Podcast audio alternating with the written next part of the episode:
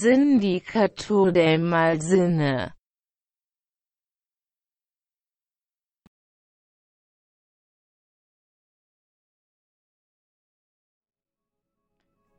¿Qué tal, estimados amigos del Sindicato del Mal Cine? Estamos una vez más aquí eh, en el podcast. Ya somos, ¿qué? 37 capítulos. Y como siempre, me acompaña el buen Braulitos. ¿Cómo estás, amigo, el día de hoy?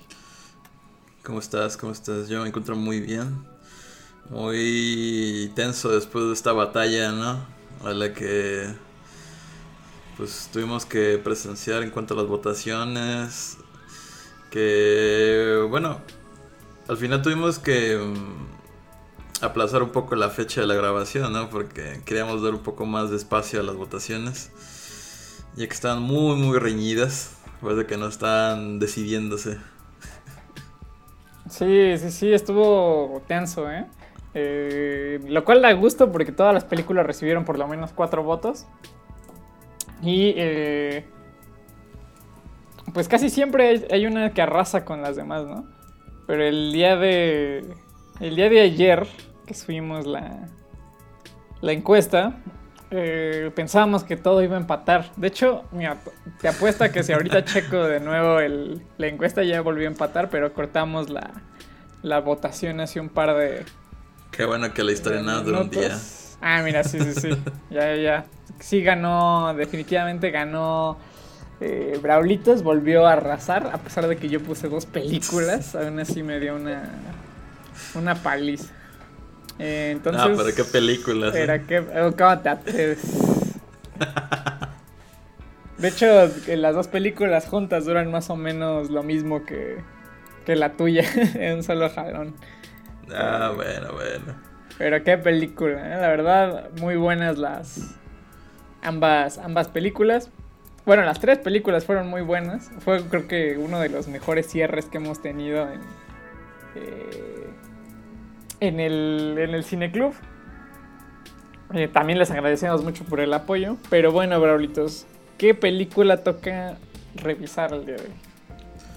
El día de hoy, pues como ya lo habrán leído en el título del podcast, nos toca pues hablar acerca de Temperor's Naked Army Marchants, que en, en español sería algo así como el la bueno el ejército del emperador desnudo eh, marcha o, avanza o continúa.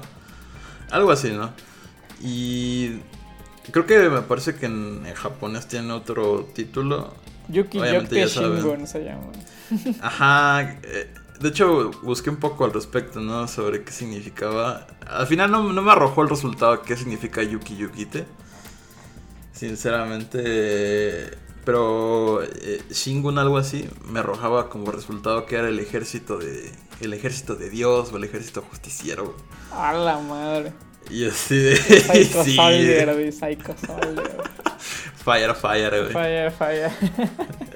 Entonces, bueno, y ustedes estuvieron durante la proyección de la película se darán cuenta que eh, a diferencia de la mayoría de las películas, esta fue un documental, ¿no? Y este fue un documental que se estrenó alrededor de los años 80 en Japón y que, vaya, que tiene un protagonista bastante eh, notorio, ¿no? Por, decirlo de alguna forma, bastante controversial en algunos momentos, pero que debido a, no sé, al ritmo de del documental, no sé, te, tienes como una...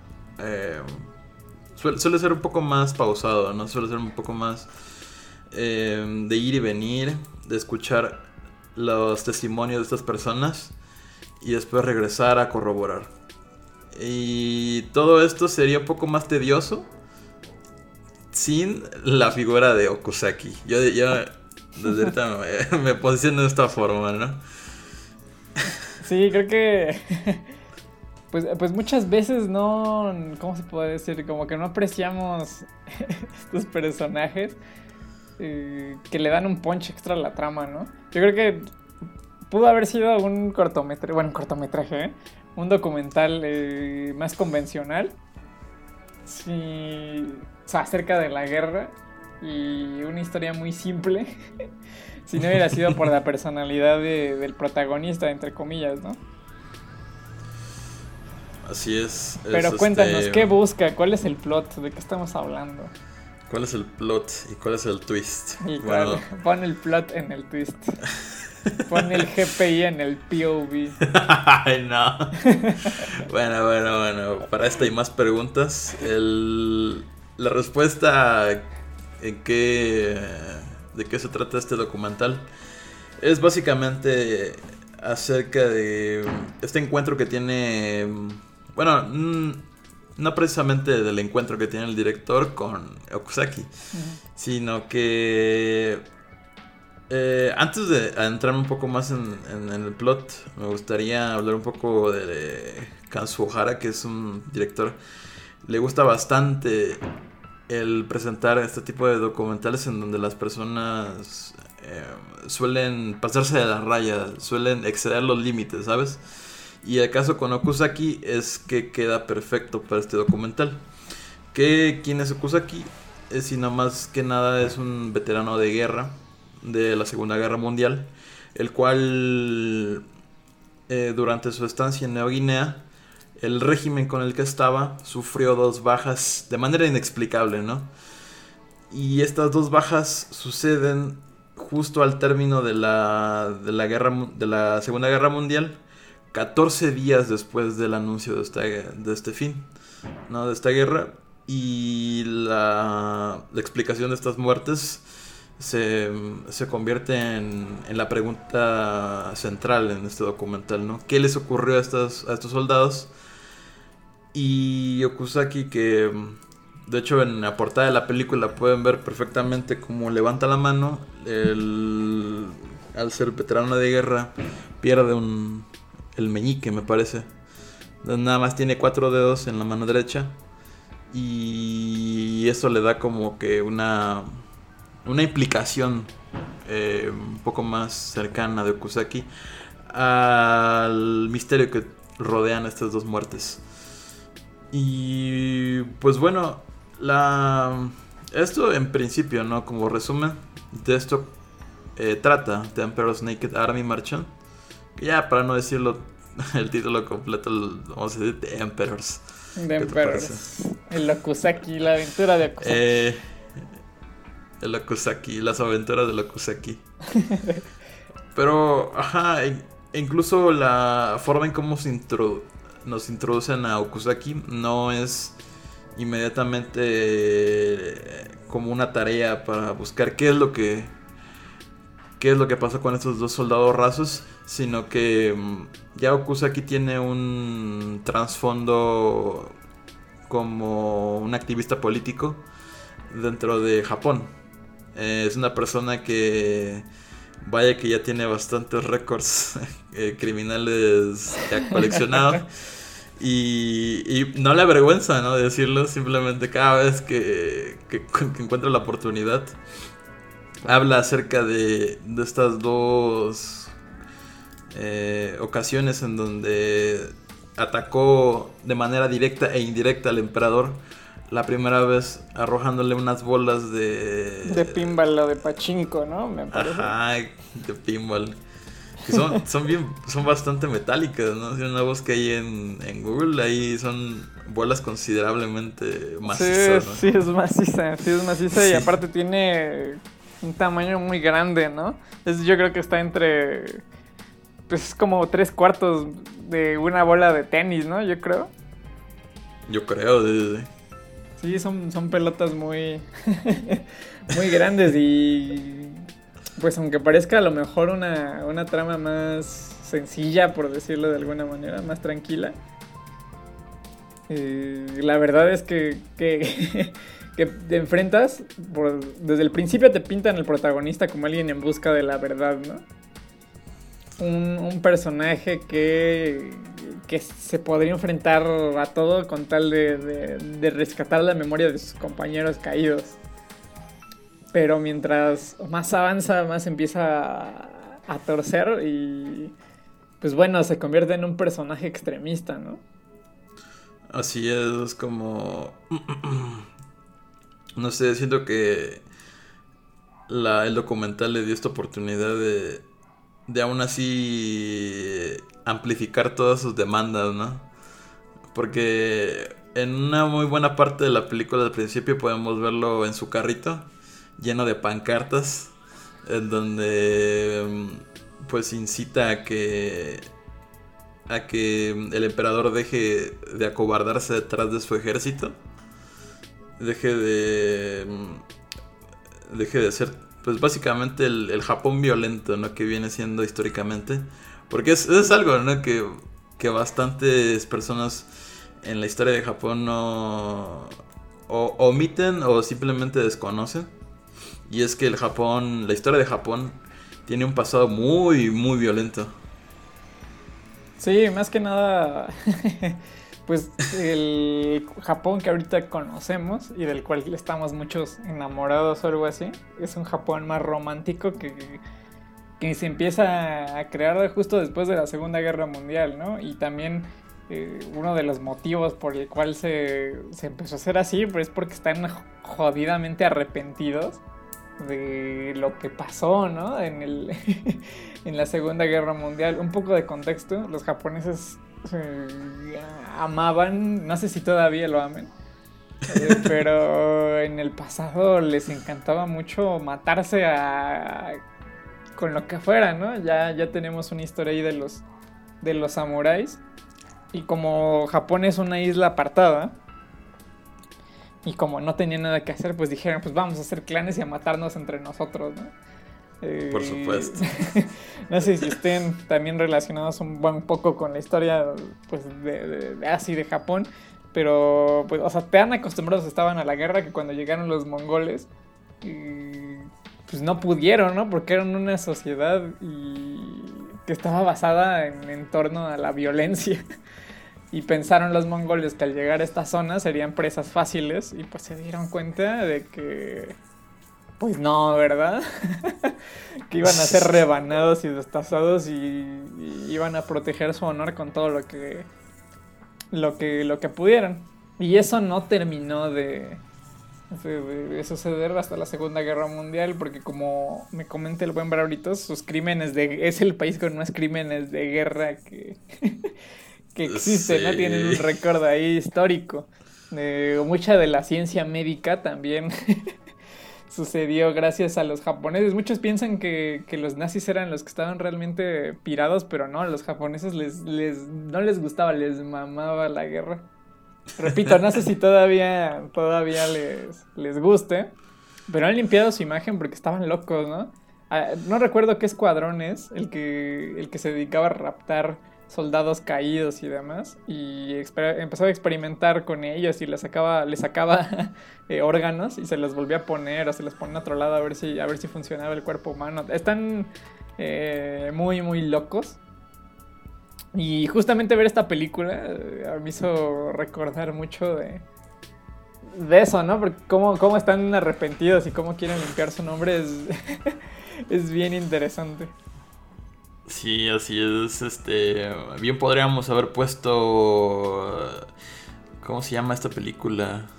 Los Soldados del Sol o algo así del Emperador Sol, donde hay como, bueno, no, no sé si verazmente son sujetos traídos para la tortura, pero sí, son imágenes muy explícitas donde se le muestran, o más bien ponen a experimentos a bastantes presos de guerra, ¿no? A este tipo de laboratorios japoneses.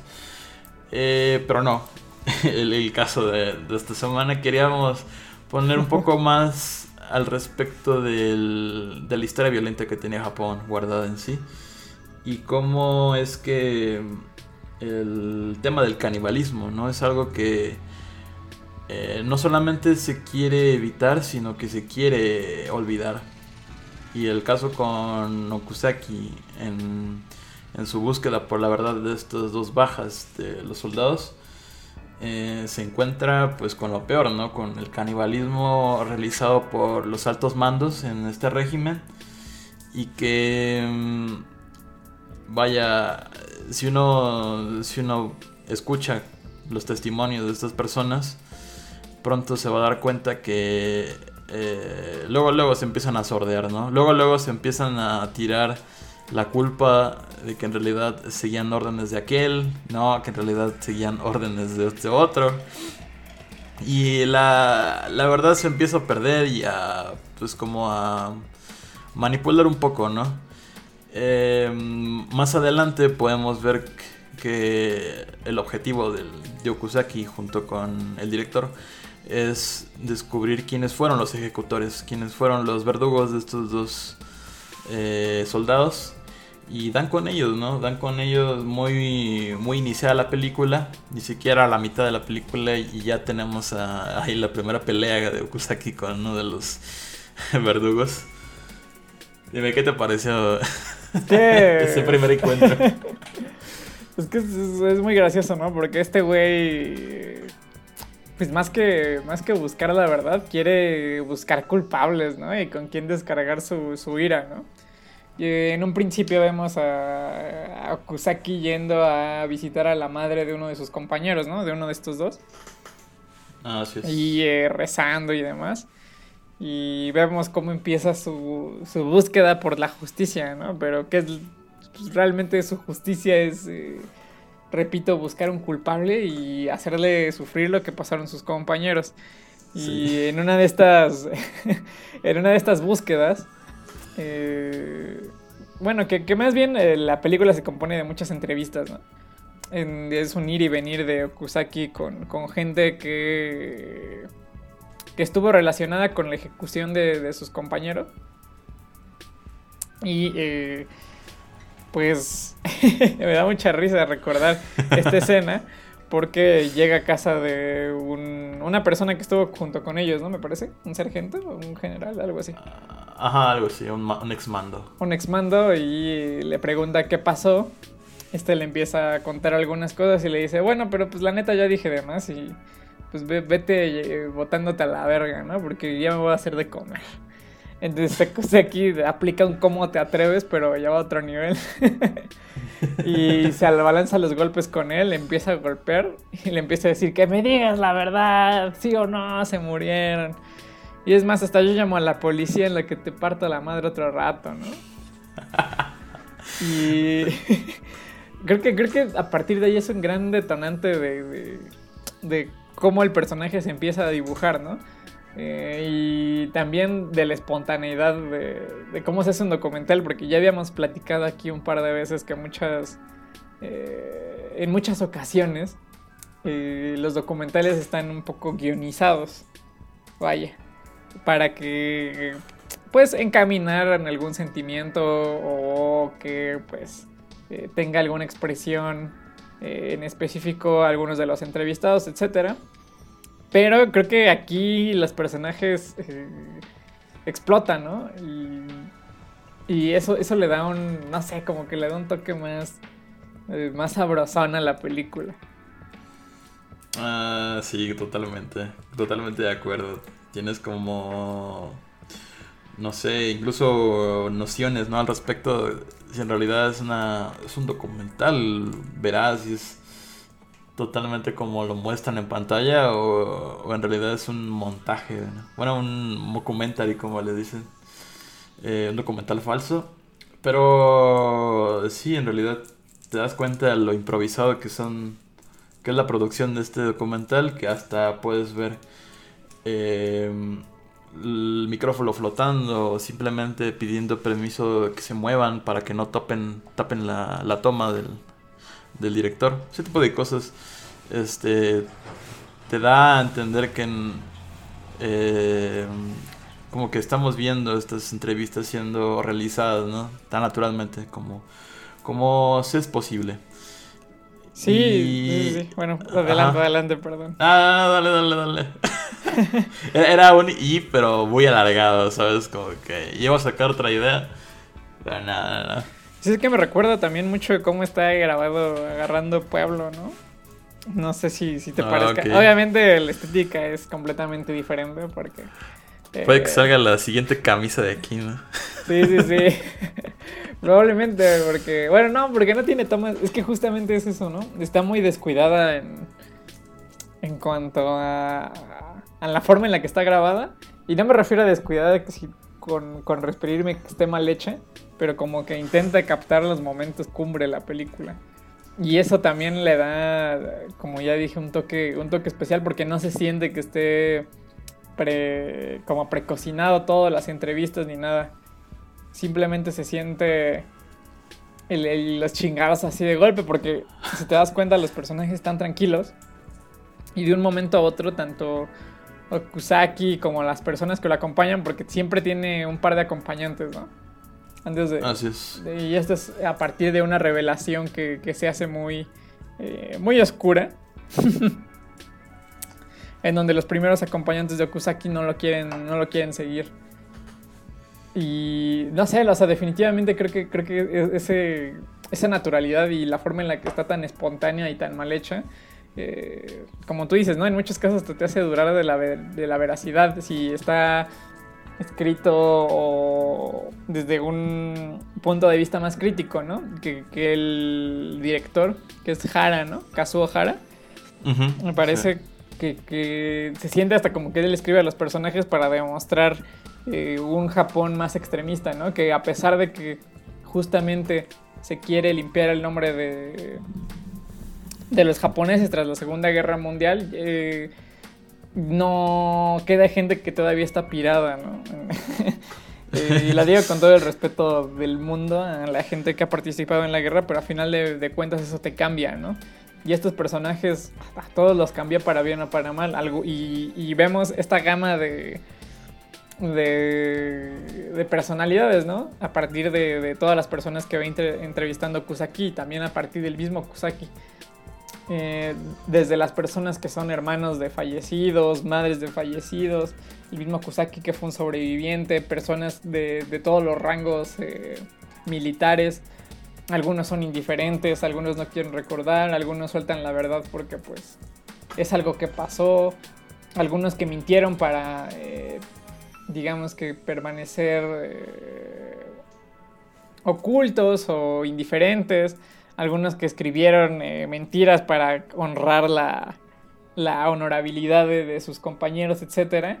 Y creo que, que- se siente tan natural y, al mismo tiempo está como tan hecho al chingadazo que sientes que, que es algo que pasó, se sienten eh, entrevistas auténticas.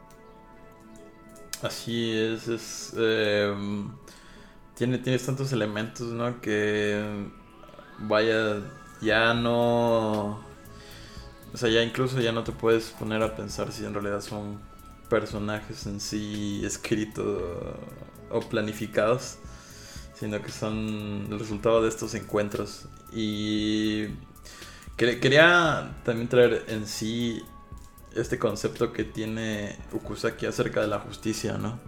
Acerca de eh, llegar a esta verdad, entre comillas, o incluso llegar hasta la- verdad eh, a través de sus propios medios. Porque Sí, sí, sí. eh, en más de una ocasión tiene estos ataques de querer expresarse incluso de más hacia los entrevistados por el simple hecho de la de lo que es capaz, ¿no? De lo que él ha llegado a ser este, de nuevo capaz para mostrar su inconformidad, para eh, mostrar sus objetivos en, no sé, eh, la inconformidad que tiene con el emperador, con la guerra, ese tipo de cosas que, vaya, como cualquier persona tiene su punto de vista, pero cuando él em, incluso se hace propietario ¿no? de esta de esta justicia divina, de esta de que está por encima de, de una justicia social o de una justicia jurídica, ya es cuando empiezas a, a como que a mirar con otros ojos a Kusaki. Sí, es que aparte se, él se considera como El ángel exterminador. exactamente como el, como el elegido, ¿no? El elegido para, para acabar con toda esta esta racha de mentiras, ¿no? Y honrar definitivamente a sus compañeros. Que también creo que creo que es interesante, ¿no? Porque también él tiene como una idealización muy clara acerca de, de sus compañeros. No es como como que, ah, pues es que ellos también, porque en un momento le dicen, pues tampoco son unos santitos, ¿no? En algún momento. y también le, él dice, aplico otro, ¿cómo te atreves? Pero esta vez no se abalanza hacia la persona, sino que la presiona para que diga la verdad y dice, ah, pues a ver qué hicieron, ¿no? Y, y bueno, se empiezan revelaciones. No sé si, si quieras hablar de, de las revelaciones de la película. Pues. La, o la gran revelación. Ajá, ya, los mencionamos. Eh, de este pasado oscuro que tiene Japón y la acumulación de tantos crímenes de guerra. Uno de tantos fue el canibalismo, así es. Esta actividad que es, bueno, bastante. Bastante, pues, escandalosa. Principalmente porque la forma en cómo introducen el canibalismo a, las unidades japonesas, al menos desde su punto de vista, ¿no? Eh, ellos mencionan que algunos soldados, algunos exmandos, tuvieron cercanías con los indígenas de Nueva Guinea y este tipo de personas practicaban el canibalismo pues, de una manera más o menos corriente. Eh, y es ahí cuando le dan como justificación, ¿no? No sé si en realidad la armada japonesa en su historia haya practicado el canibalismo en otras instancias o que haya surgido esa idea a partir de pues, otra práctica, ¿no? de, otro, de otro pueblo. Pero así es como la maneja el documental. Y el documental nos hace referencia a que mm, había canibalismo de dos partes, tanto de carne blanca, como ellos lo mencionan, como carne negra, siendo los negros los indígenas. Es aquí cuando, ajá, es aquí cuando ya ah, se empieza a pirar el documental, ¿no? Dices, ok, y que le, ya empiezas a pensar y empieza a pensarte incluso lo peor, ¿no? De, que a los soldados rasos, pues, a causa del pues de, la merma de la comida, pues deciden matar a alguien más y comerse su carne, pero pues más o menos, ¿no? Porque necesitaban dejar unos restos para entregárselo a, sus, familiares. Y es ahí de donde viene lo tétrico, ¿no? Porque uno de los hermanos em, recibe los, los, las cenizas de su hermano y que y obviamente por respeto, ¿no? El no abrirlas y corroborarlos de que, ¿sabes qué? No sé si es mi hermano ahí, porque al fin y al cabo simplemente son cenizas, son restos. Eh, hablan acerca de, de esta confianza que se tienen con los altos mandos y la traición que pues, al final fue. El, no sé, habla, habla mucho bastante de eso y de que... De... Mm, no sé, quizá una falsa confianza que se termina develando. Mm, sí, probablemente sea eso. Sí, todo se convierte, no sé, como en un twist de emociones, ¿no? Entre que la gran revelación del canibalismo hace que... Eh, eh, primero genera en, en sus primeros compañeros una sensación de negación, ¿no? De negación, pero al mismo tiempo de, desconcierto. Mientras que aquí dice, o sea, como que se siente satisfecho porque sacó la primer piedrita, ¿no? Que con la que puede decir eh, hasta cierto punto la verdad y lo hace también de alguna manera, aunque parezca muy seguro, lo hace dudar de su, pues de lo que sabe, ¿no? De lo que sabe acerca de sus compañeros. Entonces en esta búsqueda eh, regresa con el primer entrevistado, que es un hombre que tiene una, herida grave, ¿no? Ajá, recién operado, ahí lo tenemos en pues con sus familiares, ¿no? En su casa, todo cómodo. Viejito, chimuelito, con su ropita holgada. y le dice, ya no me quiero acordar de eso. le dice, Le dice, ya no Así me quiero acordar eso porque, Textualmente. porque pues, fue algo muy feo. Y, así, imagínense un viejito así, ¿no? Yo ya no me quiero acordar de eso porque pues, fue algo muy feo. Quiero honrar la, la memoria de mis compañeros y por eso no escribí todo lo que pasó en la guerra, lo feo y así. Lo escribí como si ellos casi casi fueran héroes. Y pues ahorita quiero vivir tranquilamente. Entonces, pues, Okusaki dice, ¿cómo te atreves a mentirme, no? Y, y se la abalanza y empieza a patear a un anciano herido. Como solamente un extremista lo podría Podría hacer. Y le dice que, que si no piensa en su familia, que... le empieza a decir un montón de cosas bien erráticas, ¿no? Ya, ya como que ya no tienen sentido. Le empieza a decir que si, que no, que si no piensa en su familia, que cómo se atreve a deshonrar la memoria de los soldados en Japón, que la muerte, temerle a la muerte para los soldados japoneses, eso es la deshonra. eh, casi casi que, es un estúpido, ¿no? Por, por haber hecho esas cosas y que mejor le diga la verdad o si no, pues se lo va a seguir madreando hasta que llega alguien y lo detiene. Pero sí empieza a contar un par de cosas, ¿no? Él no el viejito no habla del canibalismo, pero sí dice que se comían casi cualquier animal que se topaban.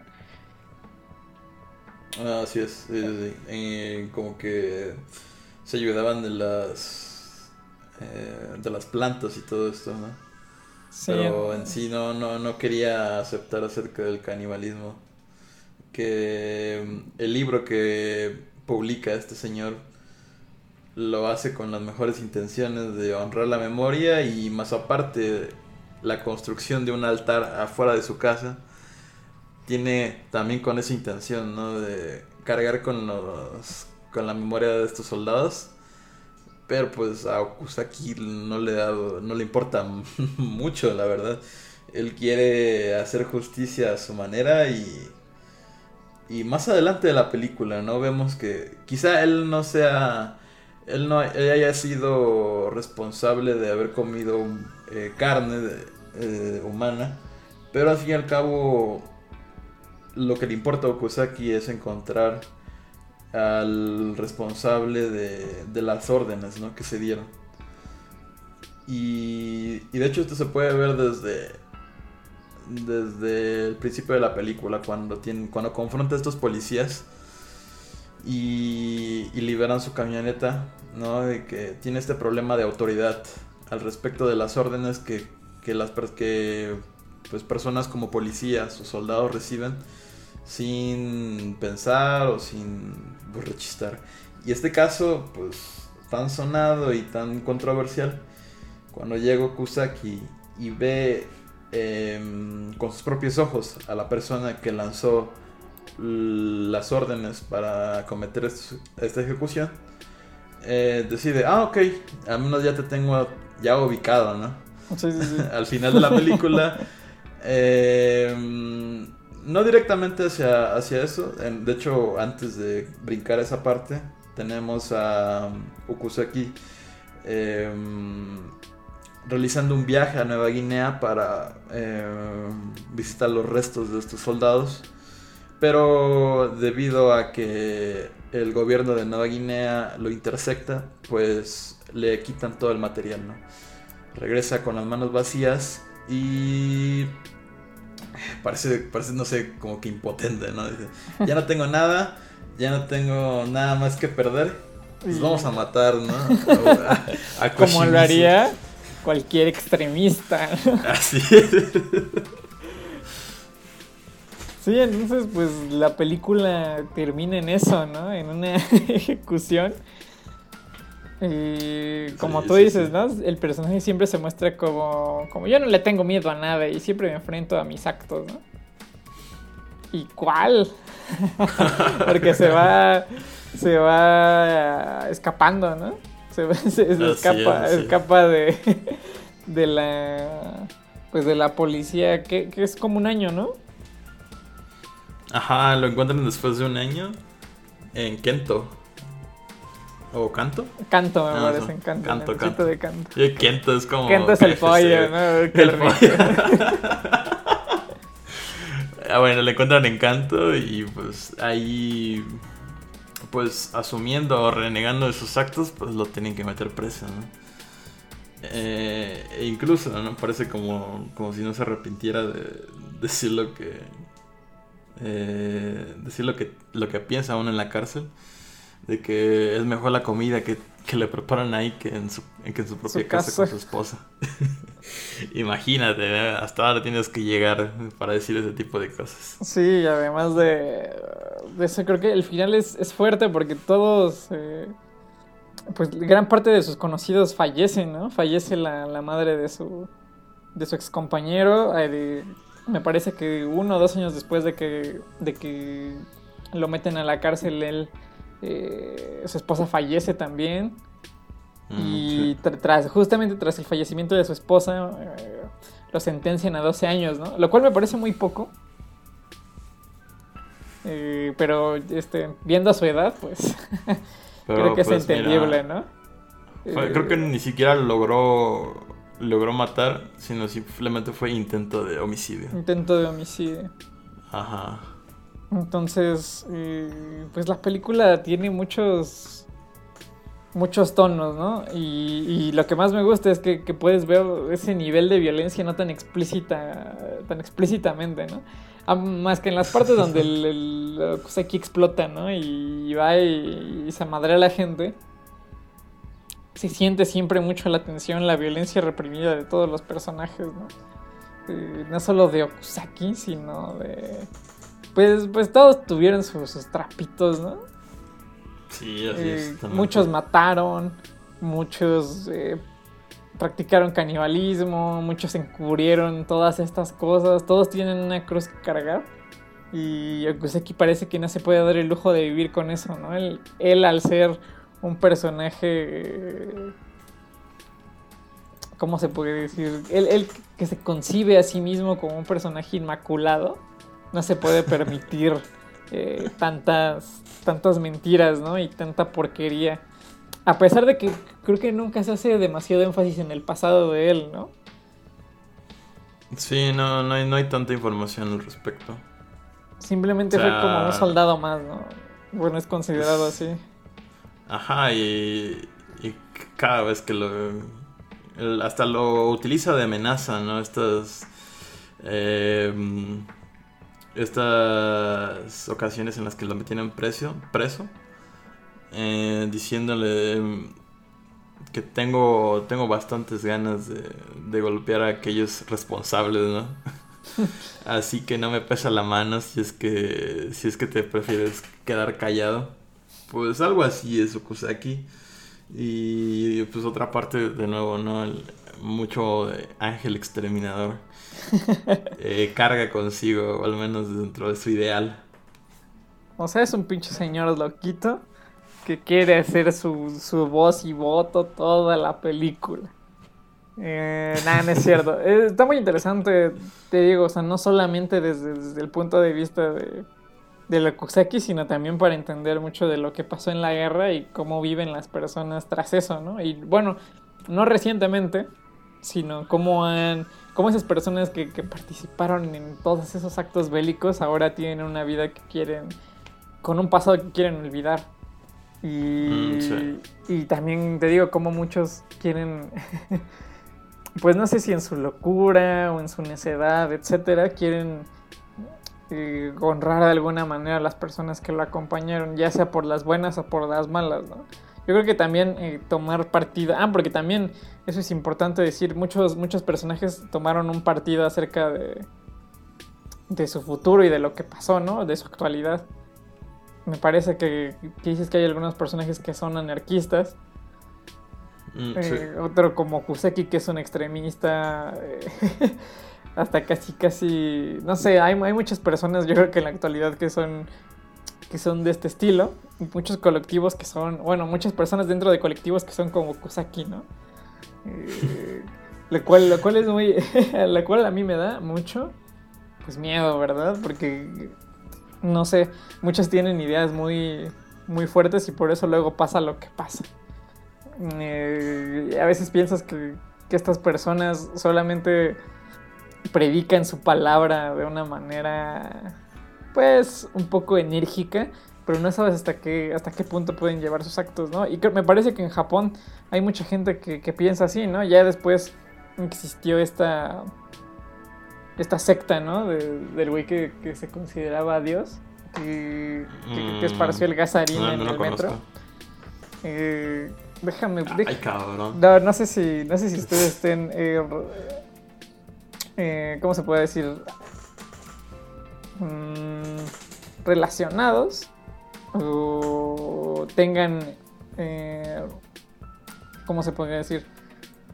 recuerdos acerca de esto. Esto pasó mucho después, me parece que pasó esto por ahí de ya de los años, de los noventas creo, 10 años después de, lo que pasó, con... A ver, aquí dice... Sí, sí, sí, sí, es este señor. Se llama Shoko Asahara. Eh, Shoko Asahara. Líder de un, un culto que se llama, bueno, una secta que se llama La Verdad Suprema y que provocó varios actos, eh, varios actos terroristas en Japón y eh, bueno, eh, ya me estoy yendo a un extremo, ¿no? Pero eh, creo que, creo que analizar estos personajes con ideas extremistas siempre, siempre es interesante.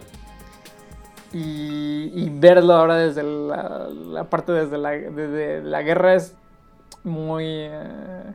no sé, es como muy impactante, ¿no? Y ver cómo estas personas cambian su, su personalidad de un momento a otro con tal de, de demostrar lo que están diciendo. Pero bueno, eh, yo creo que ya hemos hablado suficiente de Temperers. Es una, es una película y una obra bastante peculiar. No sé. Se perdieron eh, la transmisión el día viernes ¿no? de, esta, de este documental. Pueden hallarlo.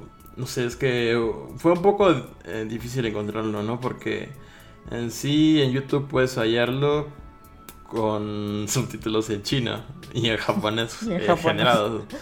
Ajá, entonces. Em, de hecho, creo que en Okiru puedes encontrar una versión en inglés de la película. Y ya si no se sienten tan familiares con el inglés, em, lo que podrían hacer perfectamente es eh, buscarse en una de esas páginas de subtítulos y bajarse los subtítulos en, en español. Eh, ya sé que es un poco atareado y, y todo, pero si en realidad no les... Eh, si, no les llamó la atención eh, el, el, momento de la transmisión y después ahorita escuchando este episodio del podcast, pues no, no podemos obligarlos a verlos.